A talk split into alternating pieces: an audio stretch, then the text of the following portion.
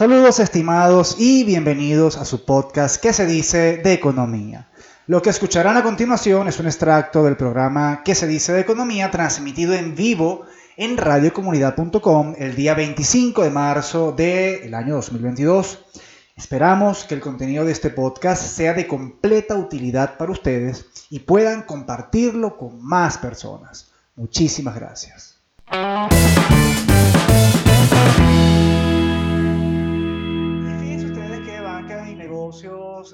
Titula, comerciantes aún no están preparados para aplicar el impuesto a las grandes transacciones financieras, advierte Conce Comercio. La presidenta de Conce Comercio, Tiziana Polecer, señaló que a pocos días de entrar en vigencia la reforma al impuesto a las grandes transacciones financieras, se mantienen las dudas y preocupaciones en el sector, porque muchas empresas aún no están preparadas. Uno de los inconvenientes que atraviesan los comerciantes es la actualización de las máquinas fiscales, porque para incorporar el nuevo elemento y facturar se hace necesario actualizar el equipo y la programación, dijo Polecel. Asimismo, señaló que por un lado están los pequeños comercios que no cuentan con la capacidad económica ni el departamento de contabilidad. Y por el otro, las empresas con varias sucursales deben hacer una gran inversión sin tener la posibilidad de financiamiento. Creemos que el tiempo se ha dado, que se ha dado es muy corto. Un impuesto adicional es abrir otra puerta a la informalidad. Pretender cargar de impuestos a los pocos que aportan es completamente negativo, señaló. En tal sentido, informó que desde Consecomercio van a hacer un llamado a que se dé una prórroga para la entrada en vigencia del impuesto a las transacciones en divisas, el cual está pautado para el 28 de marzo. Hoy estamos en vivo hoy viernes 25 de marzo, es decir, dentro de tres días, el próximo lunes. No creamos que es un impuesto nada más de 2 o 3%, sino que es una cascada, porque en cada nivel habrá ese impuesto y se va sumando y puede llegar al 10% o 12% en el precio final del producto. No se, no se va a significar que al final de la cadena no se verá. Todo lo contrario, la implicación para el consumidor es mucho mayor. A veces a veces, esta nota de prensa está interesante y vamos a analizar. A veces no se trata, cuando uno habla de impuestos, por lo general uno cree que el, único efecto es el aumento de precios. Y vamos a analizar el aumento de precios. Si ocurre un aumento de precios, ocurren dos, ocurre básicamente una cosa.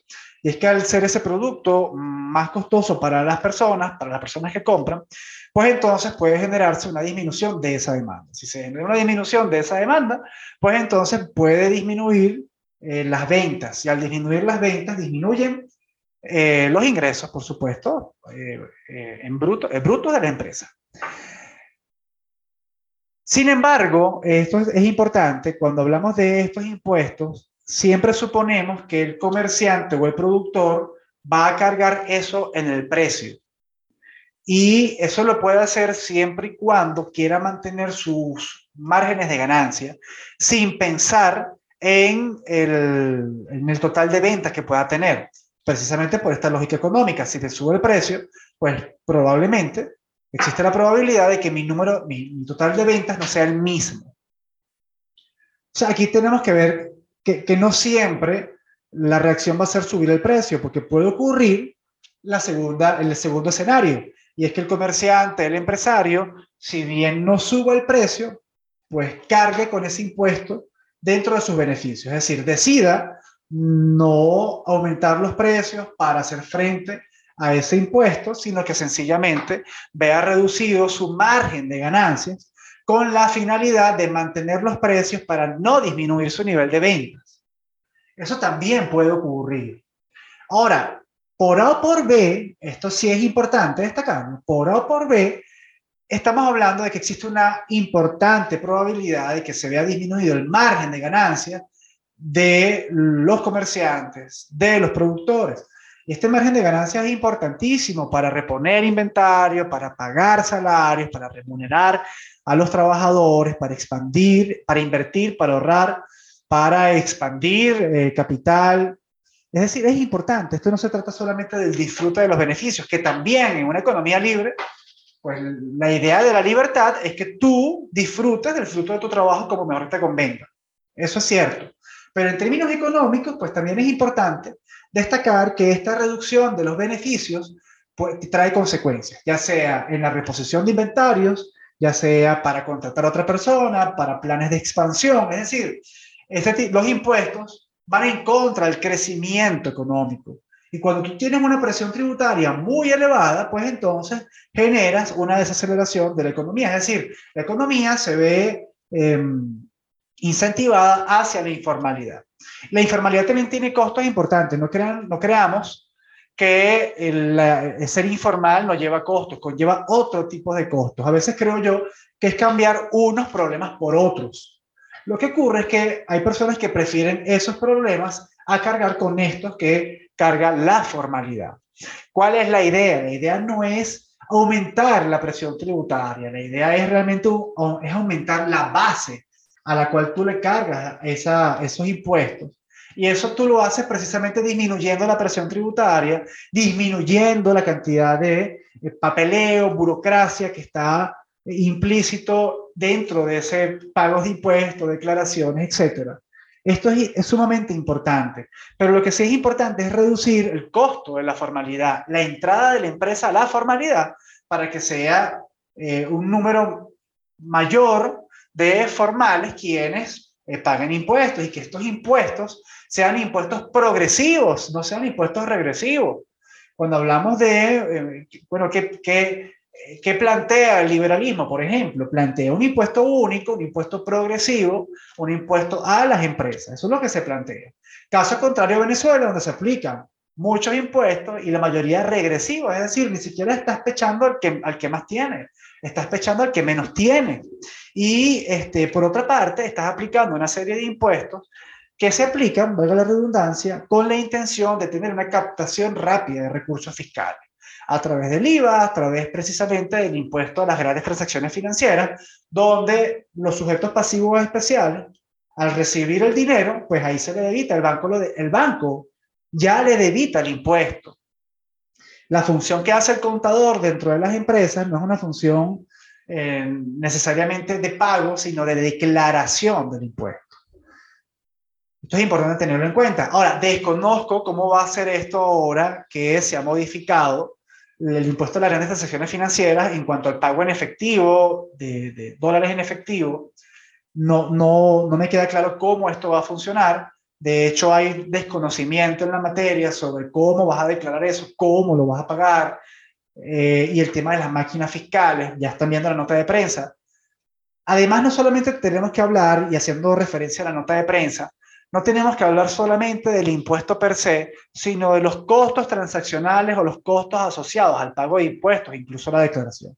Nosotros recientemente, ya lo hemos dicho en reiteradas oportunidades aquí en que se dice de economía, hicimos un índice de burocracia para América Latina, índice de burocracia que usted lo encuentra en la página de CEDICE, en la página del Atlas para América Latina, y en el índice de burocracia, a mí me encanta ese índice porque vemos los costos reflejados no en términos monetarios, sino en términos de tiempo.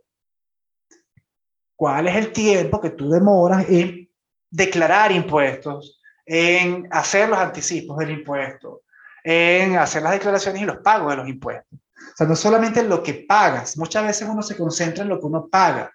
Y no se trata de eso solamente, se trata de la presión tributaria perdón, de la presión burocrática que está, que subyace a la presión tributaria, en efecto. Y es tiempo, y el, el, gran problema del tiempo es que el tiempo no tiene un retroactivo. Yo no le puedo decir a usted, mira, te voy a dar tres horas de retroactivo por el tiempo que te hice perder. Una vez que el tiempo se pierde, no se recupera. Por eso es que este índice en particular me llama mucho la atención, porque mide esto en tiempo y el tiempo es irrecuperable, es el, es el recurso más valioso que existe. No se puede dar de nuevo un retroactivo por el tiempo perdido. Por eso es que el tiempo hay que respetarlo. Y desafortunadamente, en el caso de Venezuela, con los resultados del índice de burocracia, 1042 horas en promedio, una pequeña empresa, pequeña empresa de cinco empleados o menos, destina al cumplimiento de todos estos trámites burocráticos, etcétera, que me imagino que yo, yo, que va a aumentar el número de horas dedicadas a la declaración del impuesto a las grandes transacciones financieras, declaración y pago. Entonces, en un escenario de libre mercado, un escenario liberal, estamos hablando de disminuir el costo de declarar y pagar impuestos, disminuir el número de impuestos y de apostar por impuestos progresivos, porque los impuestos regresivos afectan más al que no tiene. No afecta al que tiene, afecta al que no tiene. Una persona que paga 16% de IVA el que menos tiene y compra el mismo producto que una persona que gana 10 veces más, pues a esa persona le afecta mucho más, le estás quitando más de su renta a la hora de la verdad. Entonces, por eso es que, de nuevo, instar a un impuesto único, un impuesto progresivo, disminuir las trabas burocráticas y que este proceso no sea tan engorroso como lo es hoy en día. Porque la presión tributaria no solamente se mide por la cantidad de impuestos que pagas, eh, la cantidad de dinero que entregas, la cantidad de horas eh, que destinas, eh, sino también por los costos de oportunidad que todo esto acarrea, ¿de acuerdo? Es decir, ¿cuántas cosas dejas de hacer tú por pagar impuestos, por el tiempo que le dedicas a esto? ¿Cuánto dinero pudiste haber invertido en otras cosas y lo dedicaste fue a esto, al pago de impuestos, etcétera? Esto genera, genera consecuencias en toda la cadena. Y lo más interesante que también se menciona en esta nota de prensa es que e, este impuesto de las grandes transacciones financieras, no solamente aquí hay una mentira, y es que no se aplica a grandes transacciones financieras. La otra mentira, no se aplica a grandes empresas, porque sujeto pasivo especial puede ser cualquiera. Pero lo más importante del impuesto a las grandes transacciones financieras es que se aplica a toda la cadena productiva. Sí, a toda la cadena de producción y comercialización se le aplica el impuesto. Entonces, si en, un, en una cadena, por ejemplo, una cadena, yo quiero hacer, yo quiero vender, a ver, carne, carne, voy a vender carne. No, no, carne no, porque el sector primario está exento de impuestos. Pero em, si yo quiero tener un producto manufacturado, elaborado, manufacturado, eh, ya hacia, hacia el sector terciario, pues si yo tuve que importar materias, materias primas que no estén exentas de impuestos, ahí en la transacción tuve que pagar ese impuesto a las grandes transacciones financieras. En el proceso de elaboración de este producto manufacturado, todos los insumos, quizás, no sé, el envase, eh, otros insumos, pago de alquiler, etcétera, también está incluido el impuesto a las grandes transacciones financieras. Si el transporte es un sujeto pasivo especial, también se aplica el impuesto al sector comercial, una vez que compra el producto y le paga el sujeto pasivo especial por el producto que va a comercializar, también aplica el impuesto. Es decir, es un proceso acumulativo hacia todas las transacciones que hacen los formales, declarados como catalogados, perdón, como sujetos pasivos especiales. O sea, el otro tema interesante es que, de nuevo lo hemos mencionado aquí también en que se dice de economía, es que en Latinoamérica, sobre todo, la informalidad es muy elevada. El Banco Interamericano de Desarrollo recientemente sacó unas cifras de, especial interés. Esas cifras, básicamente, o en esas cifras, básicamente, este, se menciona que entre el 60, 70, incluso 80% de la economía es informal. No hablan de Venezuela porque no hay suficientes datos, pero tomando en cuenta años de recesión, siete años continuos de recesión. Tomando en cuenta la hiperinflación, no es de extrañarse que la informalidad en Venezuela sea lo suficientemente elevada. ¿Qué consecuencias trae esto? Que los pocos formales asumen una mayor carga tributaria. Entonces son unos pocos los que asumen esta carga. Si hablamos de ingresos fiscales en, general brutos, pues sería mejor que la base imponible, es decir, la cantidad de empresas formales sea mayor y que el impuesto a cada una de ellas que se les aplique sea menor. Entonces se distribuye la carga entre un mayor número de empresas.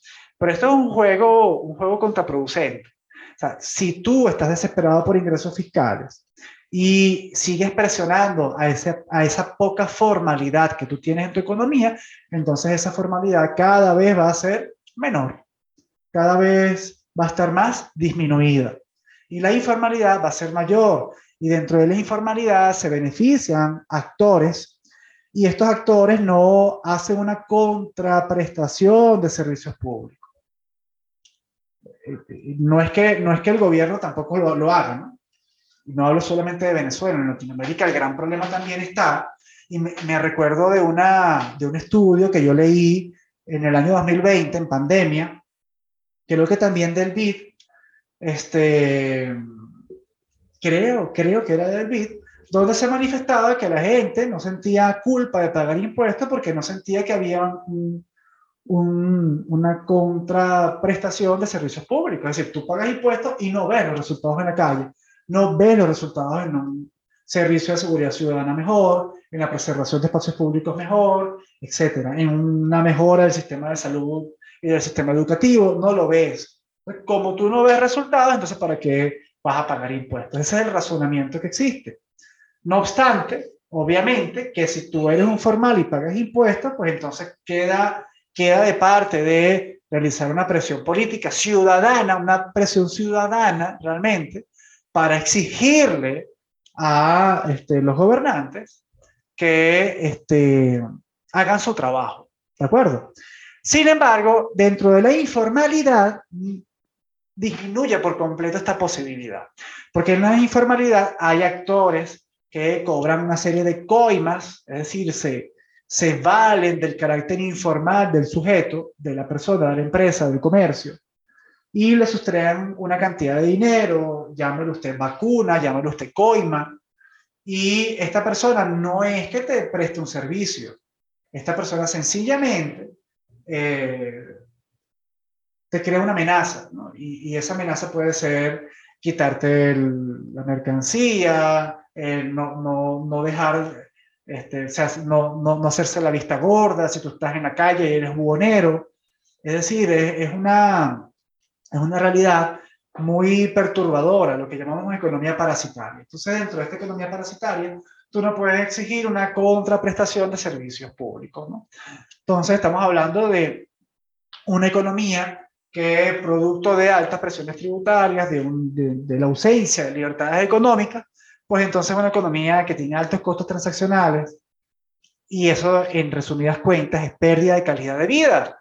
Y la idea, la idea de hablar de economía, la idea de hablar de todo esto es encontrar la mejor manera de mejorar nuestra calidad de vida. Esa, esa es la finalidad de todo esto. Y no podemos hablar de mejoras de calidad de vida con una economía informal, una economía este, negra, una economía con altas presiones tributarias, que tienen que destinar tiempo, tiempo que pasa y no se recupera, en cumplir con todas estas exigencias que en definitiva no crean riqueza, y no solamente que no, crean, no crean riqueza, sino que además no se convierten en servicios públicos de calidad tampoco. Entonces, es básicamente perder el tiempo y perderlo de la peor manera posible.